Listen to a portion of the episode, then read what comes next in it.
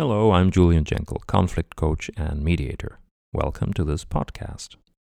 Today I'm responding to the request of a follower who asked me to suggest a number of ways to manage conflict at a distance. Conflicts at a distance have specific characteristics which doesn't make them radically different from live ones, but some of the aspects can become diluted or amplified depending on the situation. The first step is to detect the conflict at a distance. Even when video conferencing, we're deprived of nonverbal indicators that are crucial to identify the emotional charge of someone who could be experiencing low intensity anger, for example.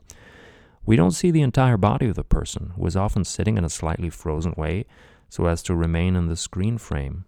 In addition, most people see their own face as they interact and will adjust their facial expressions in order not to reveal negative feelings. We therefore have to be very attentive to head movements, the posture at shoulder level, and frowning that is more difficult to control. Of course, conflict can also manifest in the choice of words and voice tone. On the phone, that's the only information we have. Unusual silences are also interesting to detect. If the conflict concerns other people, for example, members of the team you manage, will be even harder to identify if nobody tells you about it. In any case, let's assume that you're now aware of the conflict and that you need to manage it. There's one technique that's particularly appreciated by coaches and conflict mediators questioning dialogues. Questions allow you to obtain additional information. You simply need to be careful not to submit the other person to a sort of cross examination that would only worsen the situation. It's indispensable to adopt a listening posture to show interest and react to answers with benevolence. It can seem difficult in the middle of a conflict, but distance has a regulatory effect on the emotional charge, as we feel less directly threatened, as we would in the physical presence of the other person. Whether you're video conferencing or speaking on the phone, the technique is the same. So, how do we ask these questions? Let's have a look at the different possibilities. I'm going to cover three. Firstly, we have linear questions. In other words, questions that will stimulate linear and causal thinking. We need to distinguish between closed questions and open questions. You can only reply to a closed question with yes or no, or maybe with a direct information such, a, such as a number or a street name. They're useful to summarize or clarify what's been already said. Open questions, on the other hand, that is, questions that cannot be answered with yes or no, encourage interaction and make it possible to go deeper into the issues. These are questions like who, what, when, where, how, or for what. It can sometimes be useful to ask why to clarify a point, but this one should be handled with care because it can put the other person in the uncomfortable position of having to justify herself and thus be interpreted as ill intentioned. Generally speaking, questions that have to do with the past should be avoided because they impede an open dialogue and prevent progress. Other than linear questions, there's a second type of question systemic questions. These go beyond collecting information. In fact, they generate new information as they tend to stimulate the creative process and open new paths.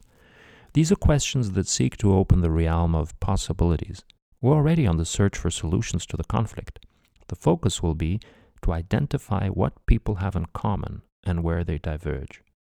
Systemic questions have to do with behavior. For example, Bruno, you were saying that the mood in the team is terrible. Is this variable from one team member to another, or does it apply to everyone?